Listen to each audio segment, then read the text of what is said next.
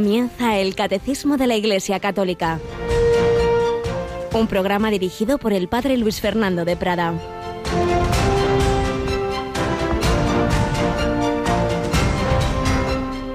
Señor, no tengo a nadie que me meta en la piscina cuando se remueve el agua.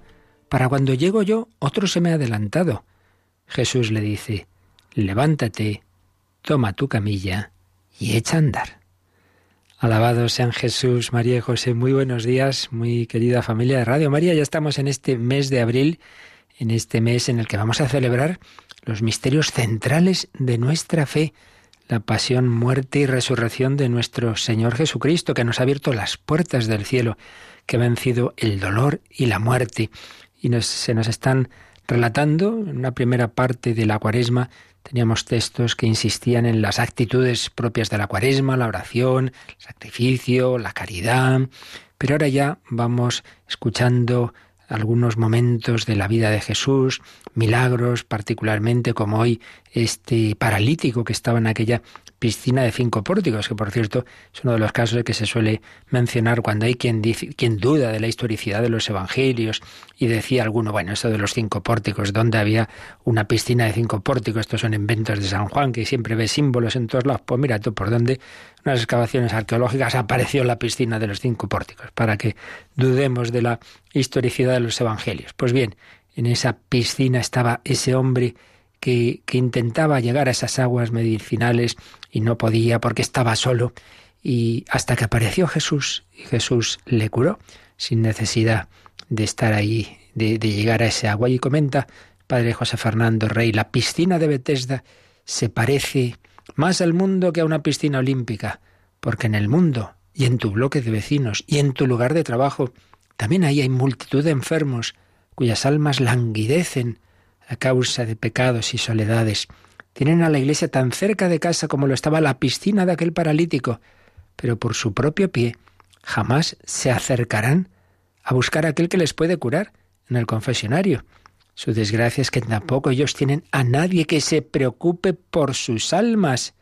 Bueno, te tienen a ti. ¿Y tú qué vas a hacer? Pues piensa que así como Jesús fue el que pudo hacer que este hombre que llevaba 38 años paralítico sin que nadie le ayudara, y le sanó. Hay muchas almas paralíticas que no hacen el bien, que están paralizadas en su soberbia, en su pereza, en su darse vueltas a sí misma, en sus tristezas, porque nadie se les acerca. Hoy Jesús se quiere acercar a través de ti. Pues piensa, ¿quién tienes hoy junto a ti a quien el Señor te envíe? Y pensemos que el Señor no nos olvida a nadie, que la Virgen María no nos olvida a nadie. Y en esta semana tenemos un evento en que vamos a recordar que en efecto la Virgen María nos ha olvidado de la humanidad y nos invita a rezar unos por otros, especialmente por la paz del mundo, especialmente por la conversión de los separados de Dios, por todas las intenciones que la Virgen les contó a los niños de Fátima hace ya más de 100 años. Tenemos con nosotros a Rocío García. Buenos días, Rocío. Hola, padre, buenos días. Bueno, pues ha llegado ya esta semanita, pasado mañana, Radio María y otros muchos medios, vamos a unirnos en un evento con muy pocos precedentes, si es que los hay, una conexión mundial. Bueno, ¿qué te parece? ¿Contamos algo a nuestros oyentes? Bueno, podemos contarle que es este jueves a las nueve de la noche, pero mejor que mejor, en esta cuña se van a dar todos los detalles. Pues vamos a ver primero esa cuñita y luego contamos algo más. ¿Qué puede pasar si millones de personas en todo el mundo rezan unidas el Rosario por la Paz? Te invito a participar en el Rosario Mundial por la Paz por la paz del mundo y donde tendremos la consagración a la Virgen María. Es una iniciativa de la parroquia de Fátima para todo el mundo que tendrá lugar el 4 de abril a las 20 horas en Portugal y a las 21 horas en España. He sido convocado a un encuentro mundial de oración por la paz. Pensemos que la paz depende, en primer lugar, de nosotros, que dejemos de montar guerras. Pero cuando vemos que no lo estamos consiguiendo a solas, podemos pedir ayuda a Dios para que nos ayude a recuperar la paz en tantos lugares del mundo donde se ha perdido. Estoy pensando muy especialmente especialmente en la paz en Venezuela, en Nicaragua. Pienso muy especialmente en la paz de los países de Medio Oriente para que finalice esa guerra y los cristianos pues puedan retornar a Siria. Os animo a todos, estoy seguro que ese rosario será capaz de cambiar el designio de la historia. Si por la oración de tres niños Portugal se salvó de entrar a la Segunda Guerra Mundial. Imagínense qué puede pasar si miles de millones de personas en todo el mundo rezan el rosario. 4 de abril. Rosario Mundial por la Paz. La oración permite salvar cualquier distancia rezando desde cualquier rincón del mundo. Recuerda, 4 de abril a las 9 de la noche, hora española, en Radio María. El mundo cambiará si nos unimos todos a esa gran invitación que hemos recibido. Decía ella en Fátima, quien abrace mi devoción, yo le prometo la salvación.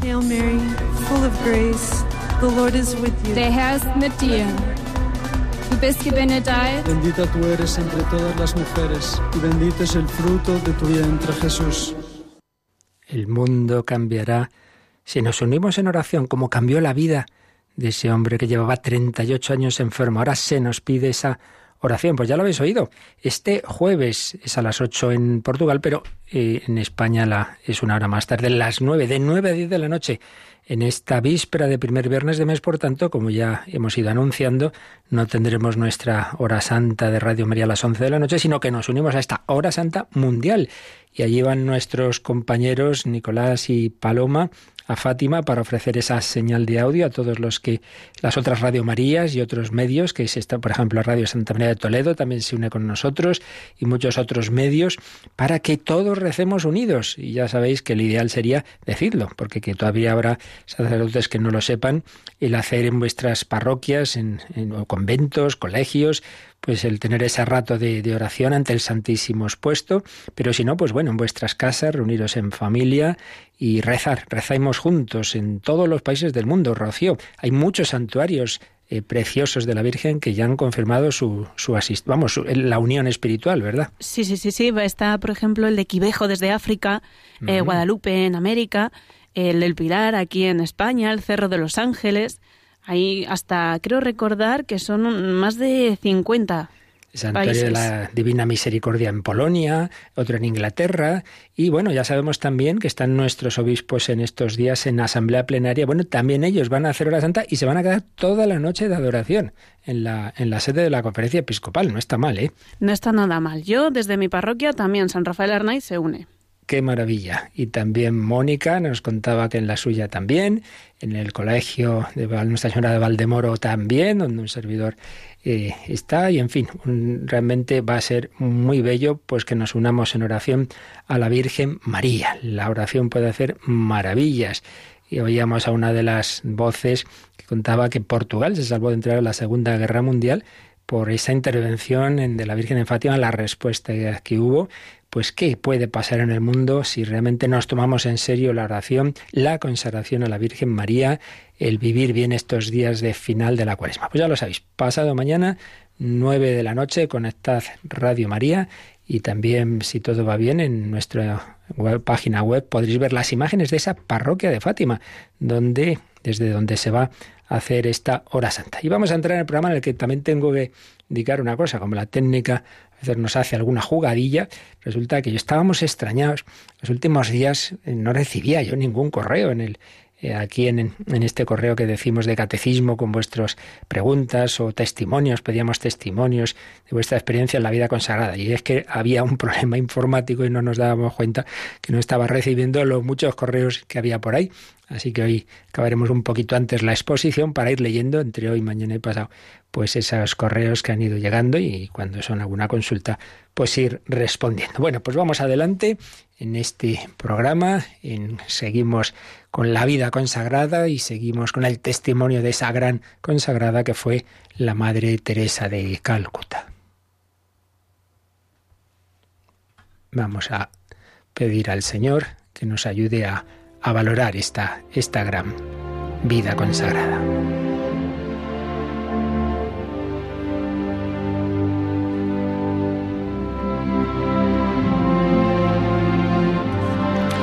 Estamos recogiendo algunos recuerdos de un sacerdote que colaboró mucho con la Madre Teresa, el Padre Leo Masburg, que por cierto fue uno de los de las personas que estuvo en el inicio de Radio María en España, que trajo aquí o contactó con personas que iniciaron todo este gran proyecto. Pues bien, una de las anécdotas simpáticas que cuenta es que en un viaje tuvieron que, en avión, tuvieron que empaquetar un montón de, de materiales y él sobre todo pues tenía había metido en una caja pues una serie de fotos de la Madre Teresa, que no le hacía ya ninguna gracia, pero en fin, se aguantaba la pobre, tenía una especie de pacto con Jesús de por cada foto un alma que tenía que salir del purgatorio. Bueno, el caso es que el padre había metido ahí fotografías de, de esos primeros años, etcétera, pero al llegar el avión a donde estaba destinado fueron a recoger las cajas y justo se había perdido la caja donde estaban las fotografías. Nos cuenta así el padre. Mi nerviosismo era tan grande como mi decepción. Le dije a la Madre Teresa, tenemos que dar parte de la pérdida. El personal del aeropuerto intentó calmarme. Las cajas perdidas llegarán esta tarde en el siguiente vuelo que viene de Bombay. La Madre Teresa me recomendó que rezase a San Antonio, que como todo el mundo sabe es el responsable del Departamento de Objetos Perdidos del Cielo, y que le prometiese una recompensa si encontraba la caja. Fijaos, a veces nos reímos de la fe sencilla de, las personas que se encomiendan a los santos, como por ejemplo esto, San, San Antonio, ¿verdad? Y los objetos perdidos, pues una santa con tanta fe, con tanto amor como la Madre Teresa, no, no, no se reía. También ella hacía, hacía, tenía, hacía esa, esa, esa devoción, ese pedir la intercesión de San Antonio. Pídaselo a San Antonio y ya verá usted cómo aparece, le decía.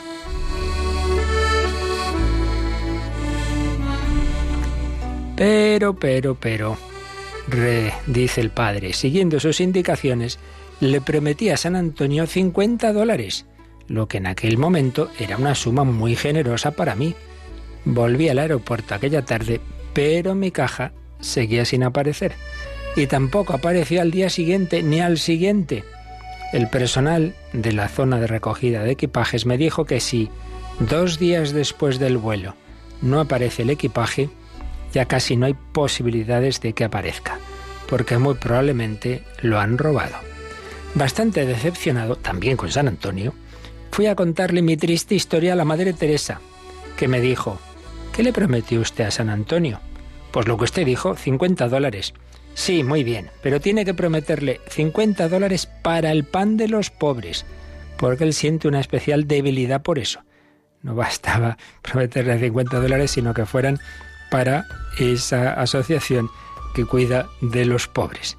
Así pues, inmediatamente le prometí a San Antonio los 50 dólares, pero al pan de los pobres. Pero al mismo tiempo pensé que una recompensa de 50 dólares por una caja tan valiosa quizá era poco, era demasiado pobre, y la subí a 100 dólares. No habían pasado ni dos horas cuando volví al aeropuerto.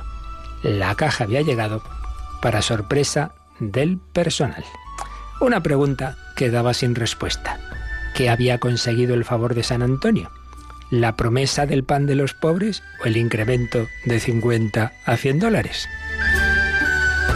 Bueno, pues seguramente lo primero, que es lo que le había dicho la Madre Teresa, que se lo prometiera para los pobres. No, no despreciemos la fe humilde y sencilla de los pobres. Pedid y se os dará, evidentemente siempre en ese espíritu de confianza en el Señor, de que Él sabe mejor que nosotros lo que nos conviene, y sabiendo que en último término toda petición es petición de la gracia de Dios, del Espíritu Santo. Pero bueno, el Padre Celestial también sabe que a veces viene bien estos detallitos y que aparezca una caja perdida, porque no se lo vamos a pedir a San Antonio.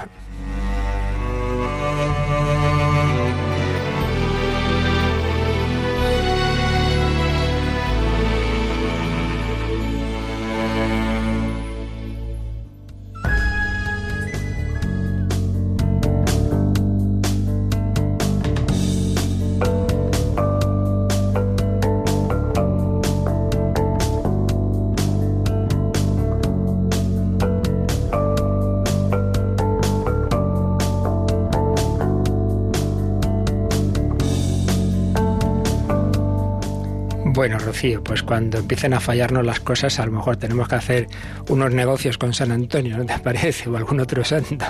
Eh, como tenemos santos para dar y tomar y cada uno es especialista en algo, pues siempre vamos a tener la ayuda del cielo para lo que necesitemos. Claro que sí, particularmente nos hacen falta muchos donativos, pues San José es especialista en eso, muy especialista.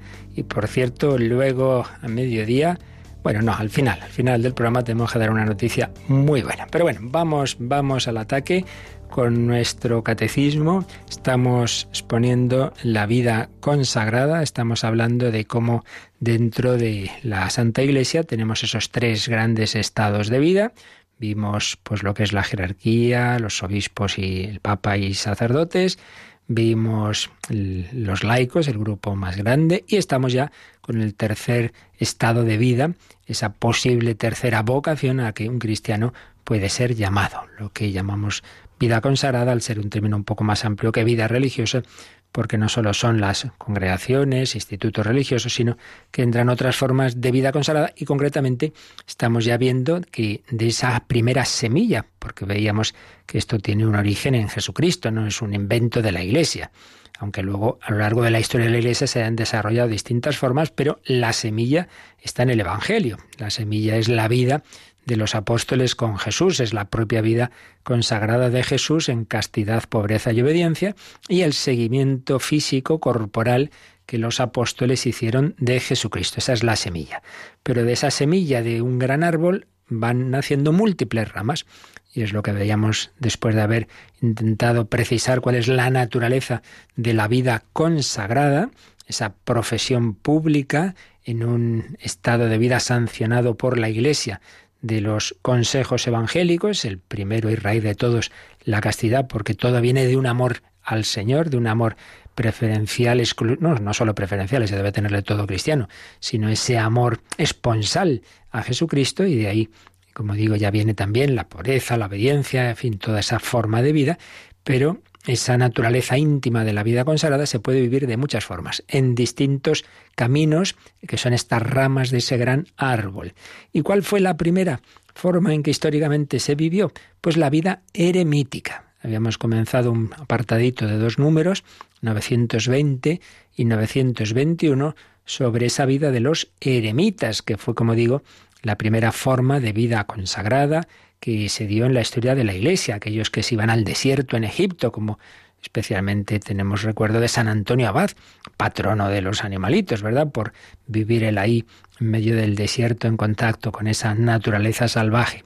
Pues bien, habíamos visto el número 920 que nos recordaba que, aunque no profesaran públicamente, como se puede hacer hoy día, los tres consejos evangélicos, aunque no siempre lo hagan, los ermitaños, con un apartamiento más estricto del mundo, el silencio de la soledad, la oración asidua y la penitencia dedican su vida a la alabanza de Dios y la salvación del mundo.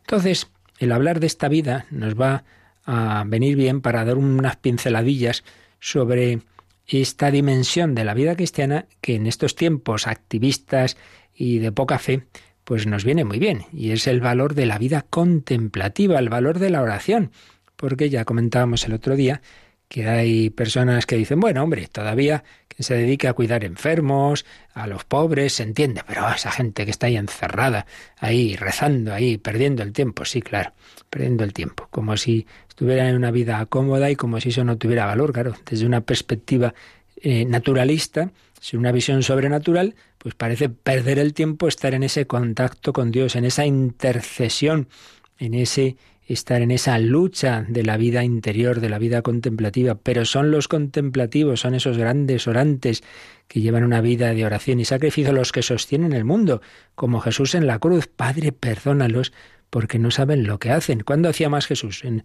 su vida pública, sus milagros o ofreciendo la vida en la cruz? Pues, pues todo, pero más bien al final. Por tanto, no podemos, no debemos mirar con esa visión de tejas abajo esta vida contemplativa. Pues bien, vamos a ver, Rocío, el número 921, cómo insiste en que estos eremitas pues tienen esa vocación de, de algo tan importante en la Iglesia como es esa vida de oración. Leemos 921. Los eremitas presentan a los demás ese aspecto interior del misterio de la Iglesia, que es la intimidad, de la, la, intimidad personal con Cristo. Oculta a los ojos de los hombres, la vida del eremita es predicación silenciosa de aquel a quien han entregado su vida, porque Él es todo para Él.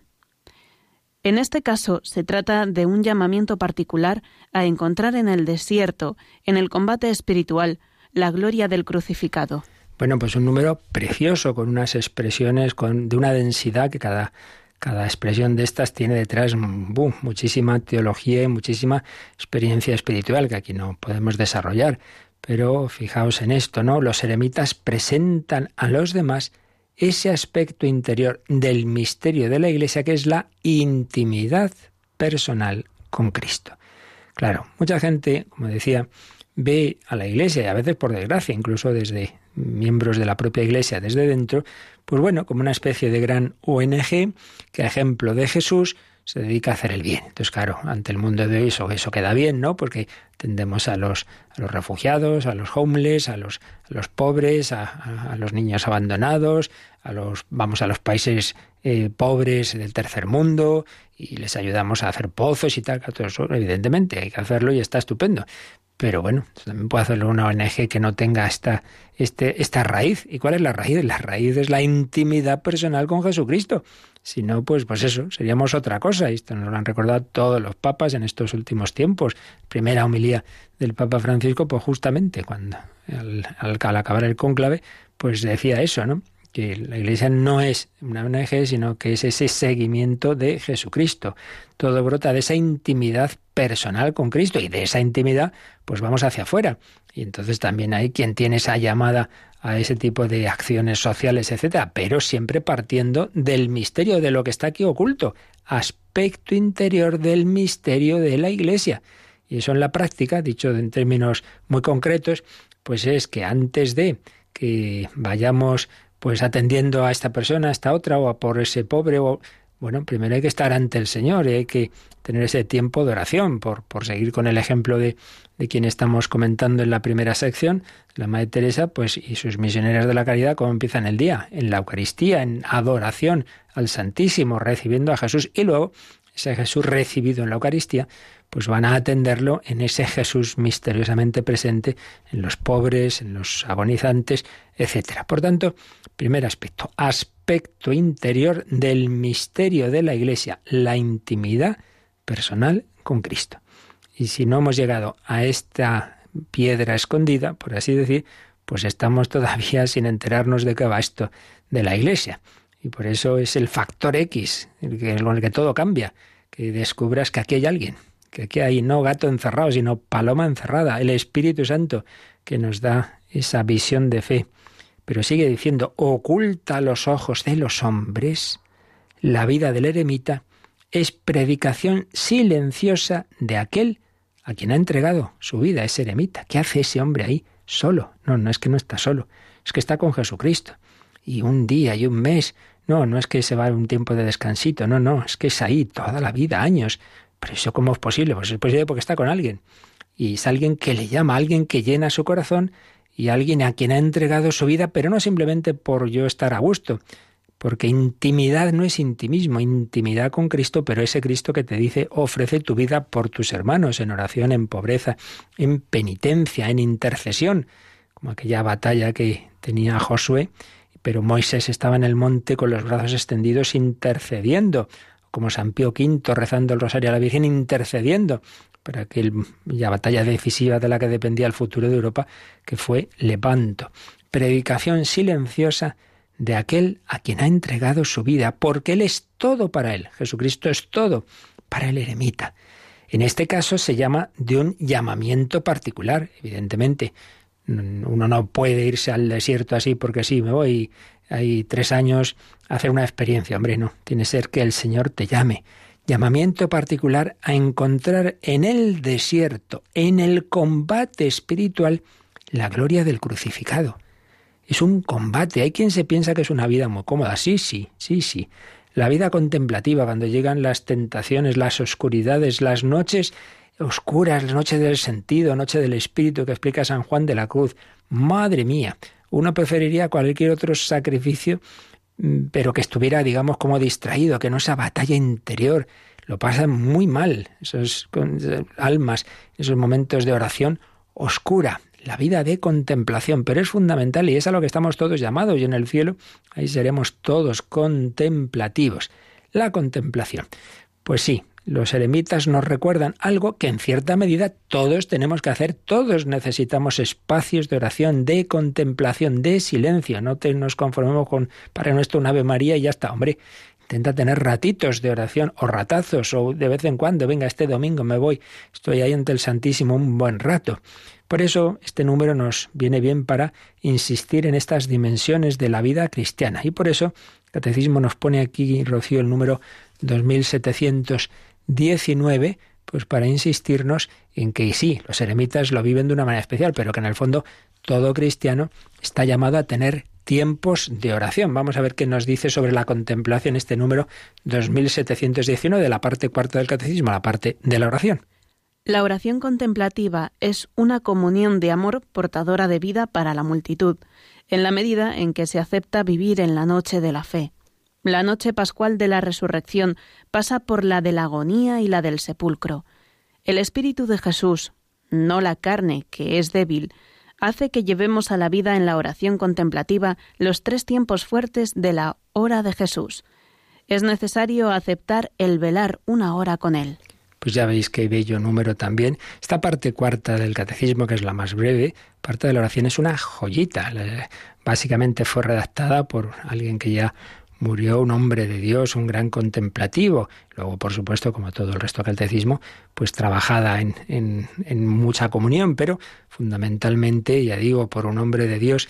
Y se nota, la oración contemplativa es comunión de amor, portadora de vida para la multitud.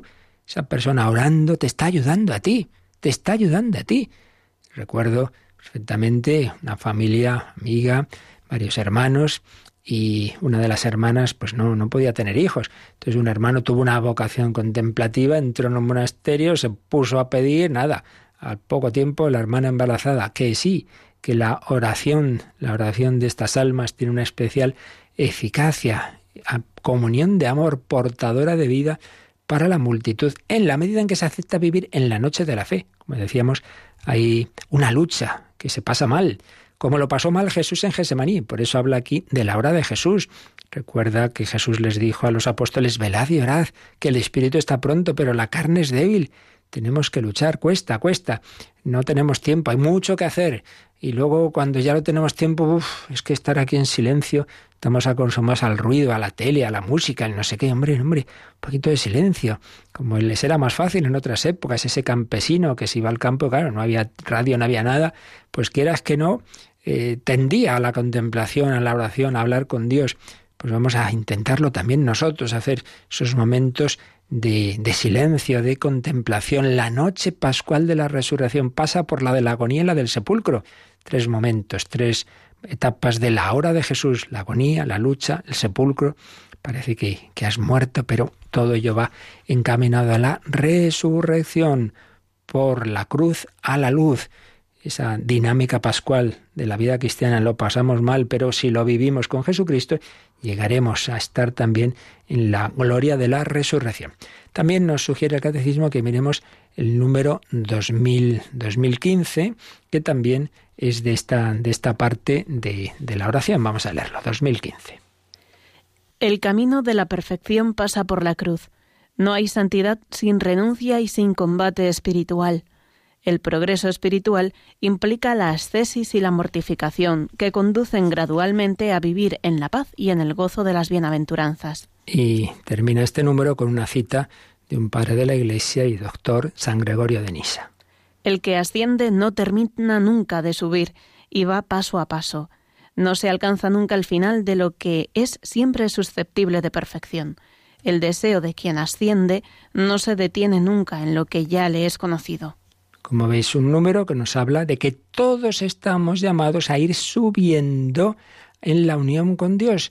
Y eso tiene distintas etapas, moradas, diría Santa Teresa, hasta llegar a la morada más íntima. Tú también, aunque no seas Teresa de Jesús, estás llamado, llamada a la unión con Dios. Pero esa unión con Dios implica oración, implica cruz.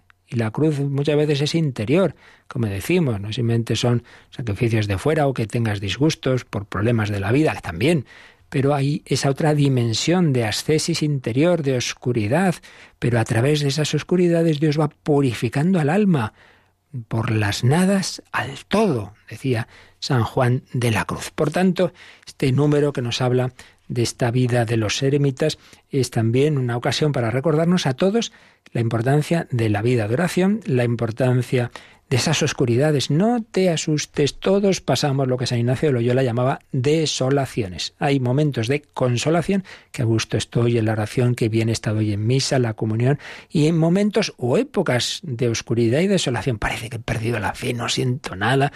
Antes yo estaba tan a gusto aquí, ahora es que estoy aburrido, parece que esto es una rutina, me estaré hablando conmigo mismo. No te asustes, hay oscuridades. San Ignacio lo, lo, explica, ¿no? Puede ser, por un lado, para que seamos humildes, no pensemos que, bueno, es que esto de la oración ya lo tengo yo dominado. Sí, sí, de eso nada. Esto depende de la gracia de Dios que tienes que pedir cada día. Tiene, puede ser también para purificar el amor. Si siempre que vamos a la oración nos sentimos muy a gustito, al final no vamos por el Señor, voy por sentirme a gustito. Como el niño que eh, solo si le das el caramelito, hombre, no, hay que ir madurando nos ayuda a ser humildes, a ver lo poco que podemos, nos ayuda a purificar el amor, hacer las cosas por Dios, nos ayuda a ser cada vez más desinteresados y estar con el Señor por Él mismo y por los demás, aunque a mí me cueste. En fin, muchos fines por los que el Señor mm, permite esas desolaciones, también puede ser por nuestra culpa, ¿eh? Ay, me, me, cuesta la oración, estás todo el día disipado, estás todo el día viendo cosas que no son buenas, no pretenderá luego estar, entrar en éxtasis, ¿no? Pero aunque uno haga lo que pueda, también hay esas oscuridades. Por tanto, no desanimarse ante esos momentos de oscuridad. Vamos a terminar comentar este número 921 viendo lo que nos decía San Juan Pablo II en la exhortación que estamos también siguiendo, como es lógico, mm, porque sobre la vida consagrada, la exhortación apostólica posinodal Vita Consecrata, el número 8, pues nos hablaba de esto, de la contemplación y concretamente de los institutos de vida religiosa consagrada dedicados, eso, de una manera total a la contemplación. Decía así, los institutos orientados completamente a la contemplación, formados por mujeres o por hombres, son para la Iglesia un motivo de gloria y una fuente de gracias celestiales. Es siempre la misma idea, una fuente de gracias. Con su vida y su misión, sus miembros imitan a Cristo orando en el monte, testimonian el señorío de Dios sobre la historia y anticipan la gloria futura. Claro, imitan a ese Cristo que se pasaba noches orando en el monte o 40 días en el desierto, testimonian el señorío de Dios sobre la historia y anticipan la gloria futura. Claro, en el cielo todos seremos contemplativos. En la soledad y el silencio, mediante la escucha de la palabra de Dios, el ejercicio del culto divino, la ascesis personal, la oración, la mortificación y la comunión en el amor fraterno, en este, el caso en que ya no sea un eremita solo, sino viva en común, orientan toda su vida y actividad a la contemplación de Dios. Ofrecen así a la comunidad eclesial un singular testimonio del amor de la Iglesia por su Señor y contribuyen con una misteriosa fecundidad apostólica al crecimiento del pueblo de Dios. De nuevo la idea de que contribuyen al bien de todos. Es justo, por tanto, esperar que las distintas formas de vida contemplativa experimenten una creciente difusión en las iglesias jóvenes, como expresión del pleno arraigo del Evangelio, sobre todo en las regiones del mundo donde están más difundidas otras religiones.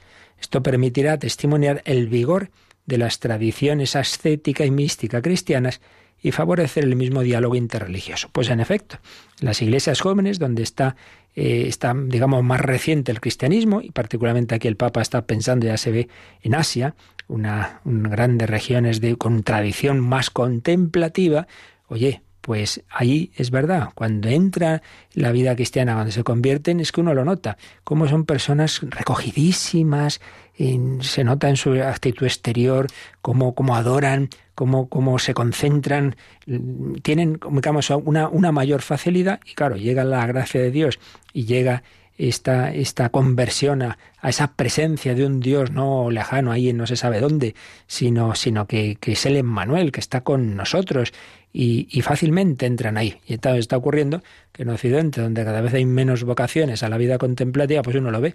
Esos conventos en que ya las, las religiosas mayores españolas son mayores y en cambio pues ve de distintos países, de, de otros lugares que, van viniendo y que ahí sí que hay vocaciones.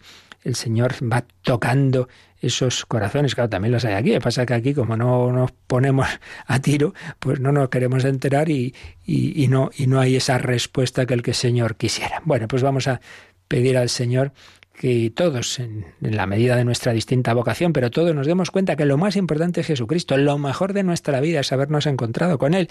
Y como testimonio de ello hay personas que todo lo dedican a eso, a la vida de unión con Jesucristo, a la contemplación, a la intercesión por todos y cada uno de nosotros.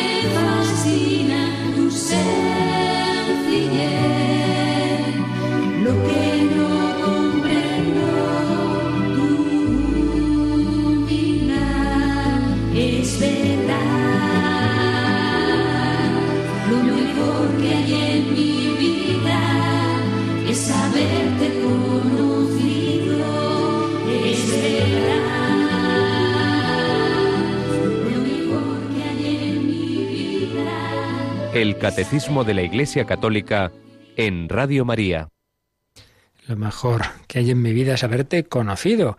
Y por eso hay personas que dejan todo por ese Jesús al que han conocido. Pero lo que ya se hacen de una determinada forma, digamos, particularmente radical en el mejor sentido de la palabra, es lo que todos estamos llamados a vivir según nuestra situación. Todos tenemos, estamos llamados a una dimensión contemplativa de la vida, aunque algunos eso sea de una manera totalizante. Bien, pues este apartadito de forma de vida consagrada de los eremitas termina con estos dos números y el siguiente nos habla de las vírgenes y las viudas consagradas.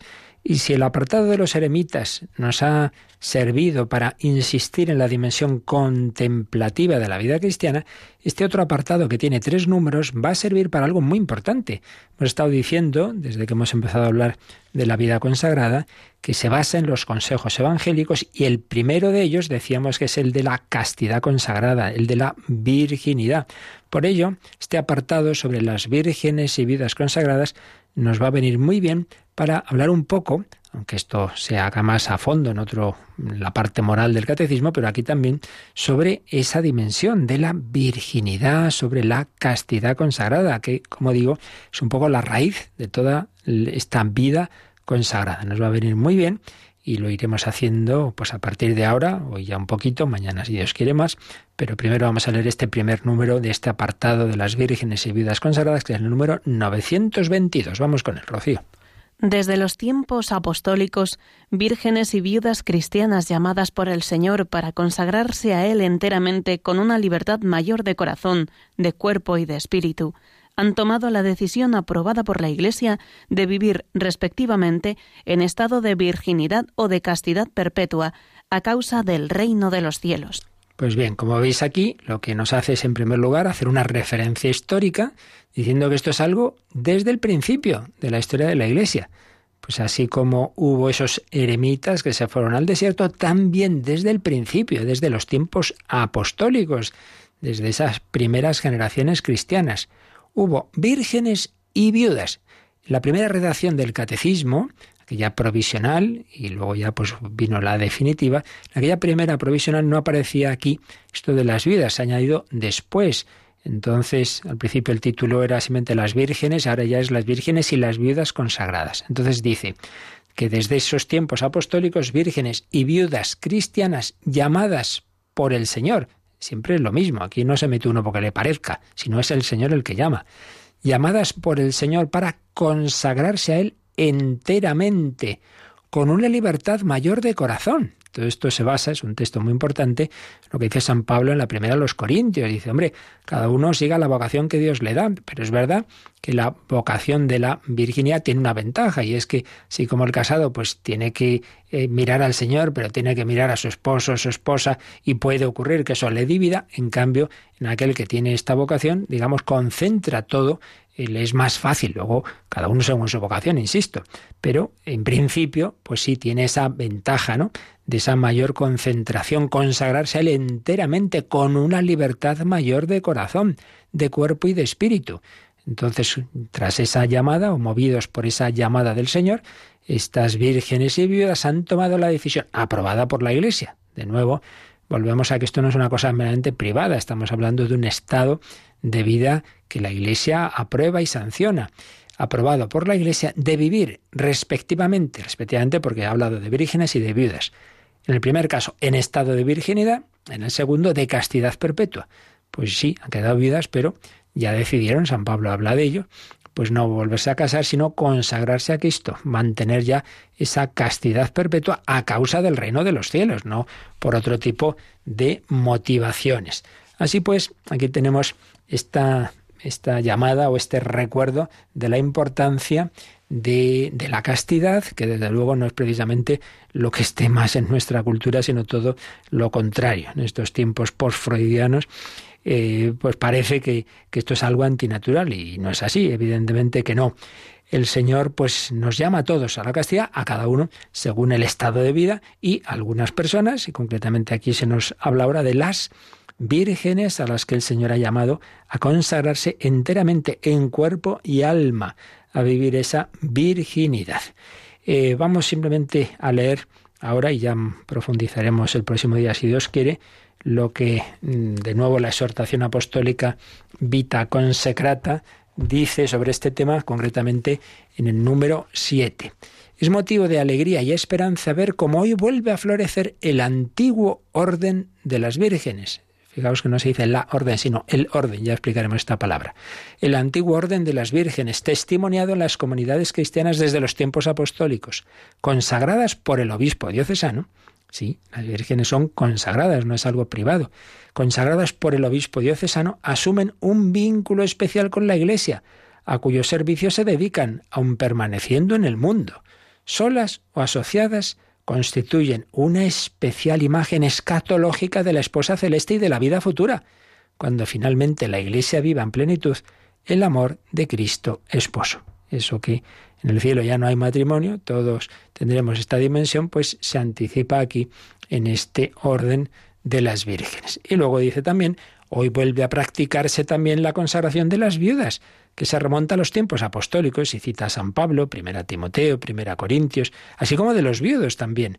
Estas personas, mediante el voto de castidad perpetua como signo del reino de Dios, consagran su condición para dedicarse a la oración y al servicio de la Iglesia. Bien, como digo, profundizaremos en ello, pero vamos a dejarlo aquí porque teníamos, como os decía, varias consultas que se nos habían quedado perdidas en unos correos que no llegaban y también si queréis ahora alguna pregunta en directo, pues también nos recuerdan el teléfono.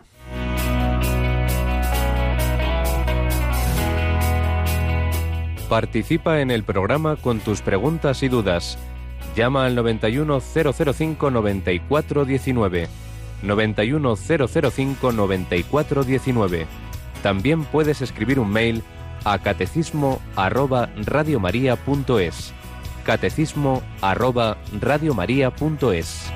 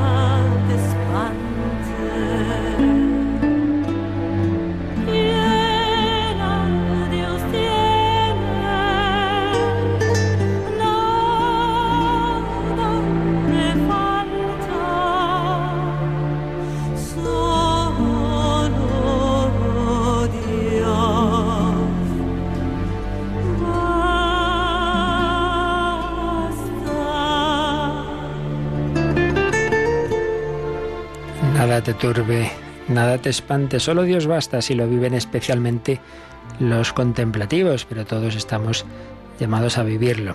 Teníamos varios correos, por ejemplo, hacía tiempo habíamos recibido correo de un hombre que llevaba muchos años fuera de la iglesia, que el Señor había tocado su corazón, pero, pero no nos atrevía a confesarse tras más de 20 años y pensaba que Dios no le podía perdonar. Bueno, pues nos ha escrito que ya lo ha hecho ha confesado, ha comulgado, pues claro que sí, con esa paz, con esa alegría. También alguien que está buscando a Dios, dice, ya he empezado a leer el Nuevo Testamento y estoy buscando ayuda espiritual. Lectura de la palabra de Dios, dirección espiritual, dos caminos estupendos. Teníamos una pregunta. Quería saber si las embarazadas de ocho meses estamos también llamadas al ayuno y abstinencia en cuaresma. Nos escribe Cristina. Vamos a ver, no hay ninguna norma particular que hablen de las embarazadas de ocho meses, como es natural, pero simplemente las leyes de la Iglesia siempre, y en concreto esta, de la ayuno de ciencia, siempre es, son algo aplicable según la situación de cada uno. Fijaos que la más importante, el más importante mandamiento de la Iglesia, que es el de la misa dominical, pues siempre es que no lo impida la enfermedad, el cuidado de niños, etcétera. Entonces, evidentemente podemos aplicar el, eh, aplicar a este caso, pues hombre, que si, que si esa mujer ve que no le hace bien a ella o al, niño esa ayuno asistencia, pues evidentemente es una ley que, que, que, es una norma general que, que en este caso pues tiene, tendría una excepción absolutamente lógica. Bueno, y seguiremos leyendo correos, pero vamos a ver si creo que tenemos también alguna llamada. ¿No es así, Rocío? Sí, tenemos por un lado una pregunta de José desde Tenerife que nos consultaba si las revelaciones a Santa Brígida y a otros santos que son aprobadas por la Iglesia debemos tomarlas como palabra de Dios. No, nunca jamás. Eso ya lo explicamos al principio del cuando empezamos a explicar el catecismo. Esto está dicho en, los inicios de la primera parte del catecismo, se nos habla de la revelación pública y las revelaciones privadas. Entonces, vamos a ver si lo encontramos. Lo que se nos dice ahí es que lo que es obligatorio para todos, lo que Dios ha revelado a toda la humanidad, es eso, la revelación pública que culmina en Jesucristo y que se nos transmite a través de la Iglesia, concretamente por esos dos cauces que son la Escritura y la tradición. Eso es lo que estamos llamados a creer. Ante ello hay que hacer el acto de fe. En cambio, las revelaciones privadas, incluso aprobadas, el que la Iglesia los apruebe, lo único que quiere decir es eso, hombre, pues sí, parece que esto no es una locura ni es un engaño del demonio, sino que esto viene de Dios, pero son privadas como su nombre indica, quiere decir que ayudan a determinadas personas, determinada eh, época, determinado contexto, una ayuda. ¿Pero una ayuda para qué? Pues una ayuda para vivir lo que ya está dicho en la revelación pública. No puede haber nada radicalmente nuevo. Sí, lo tenemos aquí a partir del número 65, 65. Dios lo ha dicho todo en su verbo. Todo lo que Dios tenía que decir a la humanidad está dicho en Jesucristo. Luego, número 66. No habrá otra revelación. Número 67. A lo largo de los siglos ha habido revelaciones llamadas privadas, algunas de las cuales han sido reconocidas por la autoridad de la Iglesia. Estas, sin embargo, no pertenecen al depósito de la fe, su función no es la de mejorar o completar la revelación definitiva de Cristo, sino la de ayudar a vivirla más plenamente en una cierta época de la historia. Guiado por el magisterio de la Iglesia, el sentir de los fieles sabe discernir y acoger lo que en estas revelaciones constituye una llamada auténtica de Cristo o de sus santos a la Iglesia. La fe cristiana no puede aceptar revelaciones que pretenden superar o corregir, solo faltaba la revelación de la que Cristo es la plenitud. Es el caso de ciertas religiones no cristianas y de ciertas sectas, pero bueno, esto ya sería otro tema. Entonces, ¿hay revelaciones privadas verdaderas que la Iglesia aprueba? Sí, y desde luego hacen un bien inmenso, inmenso. Todo lo que estoy diciendo para nada eh, en mi mente no nada más lejos que no valorar pues lo que ha significado el que a través de unas revelaciones el, Señor pidió a la Iglesia que se instituyera la fiesta del Corpus Christi, la fiesta y devoción del corazón de Jesús, lo que ha sido Lourdes, ha sido ya es Lourdes, Fátima, precisamente estamos hablando, por supuesto, un bien inmenso, pero nunca es algo de fe.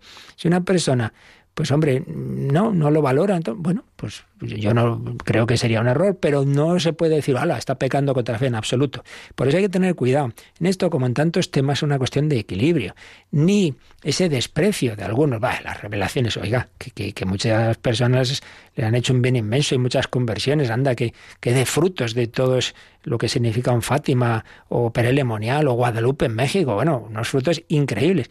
Ahora, tampoco, ya digo, como si eso fuera el centro de la fe, personas fanáticas, entonces van de sitio en sitio y hay que ir allí y ahora ya, y ahora vamos a no sé, hombre, que no, que lo esencial ya está dicho, hay que vivir de la fe. Por ahí va la cosa. Pero fijaos, siempre es bueno, una duda, mirar el catecismo. A ver, dice algo de esto, pues ya veis que está clarísimo en estos números que hemos leído. ¿Qué más, Rocío?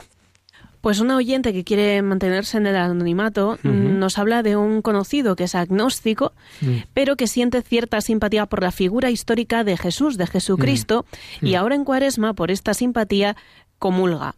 Y ella tiene la duda de si debe eh, pues hablar con el sacerdote para decirle algo.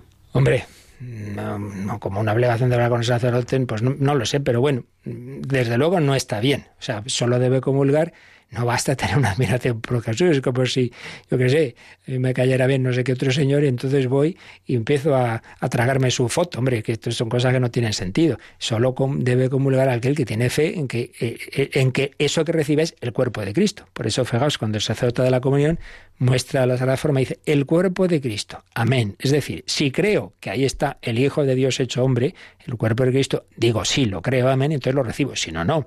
Entonces, evidentemente, nos alegramos mucho, no faltaría más, de ese acercamiento a la figura de Jesús, que si Dios quiere, pues puede acabar llevándole a la fe en que ese Jesús está vivo y vive en la iglesia, pero eso no, no, evidentemente no quiere decir que uno deba comulgar. ¿Qué debe hacer esta mujer? Bueno, decirlo al sacerdote no está mal y el sacerdote ya verá lo que tiene que hacer.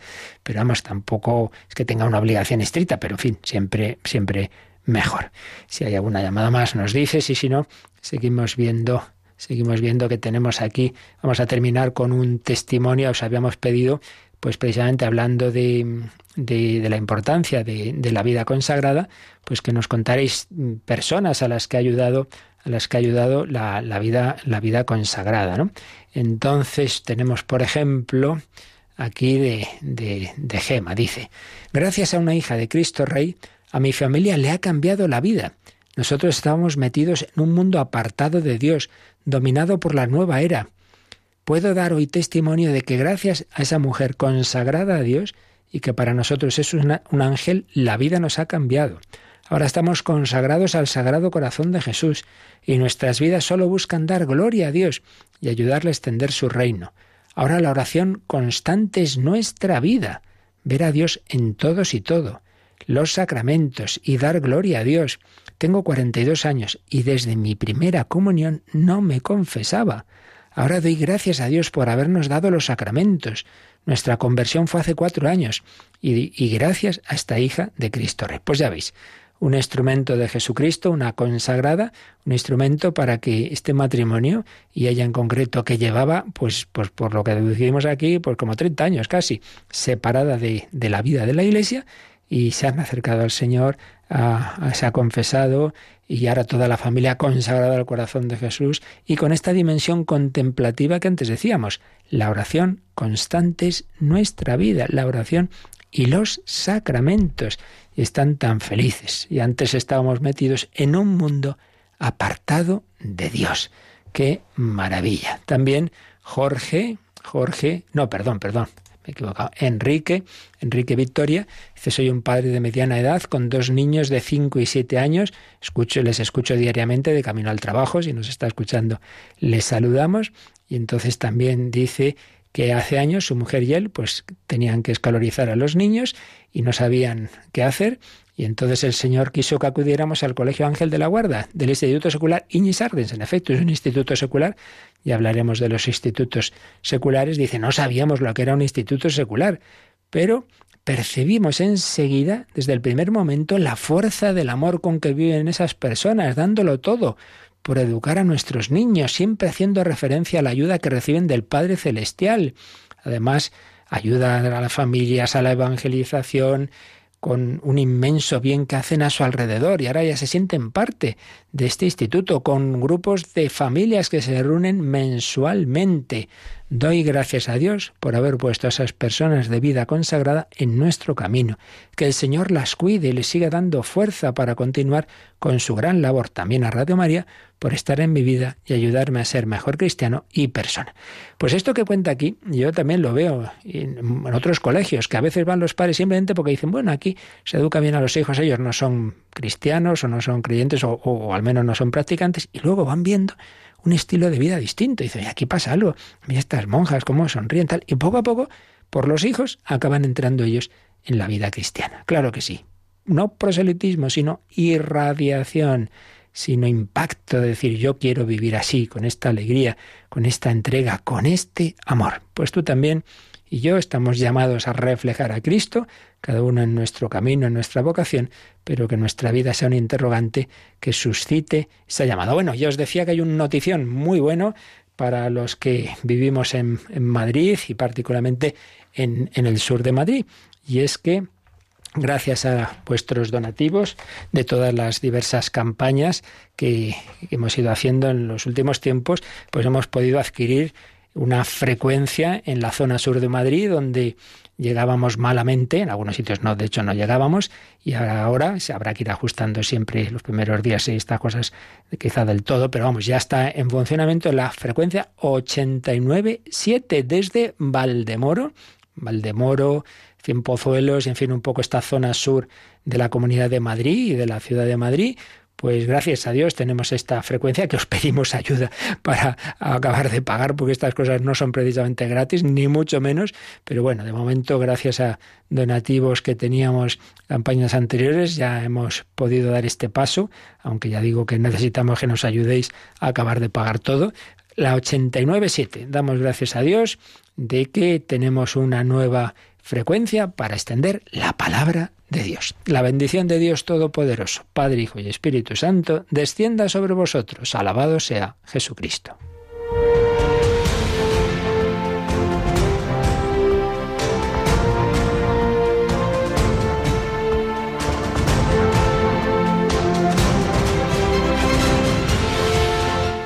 Han escuchado en Radio María el Catecismo de la Iglesia Católica un programa dirigido por el Padre Luis Fernando de Prada.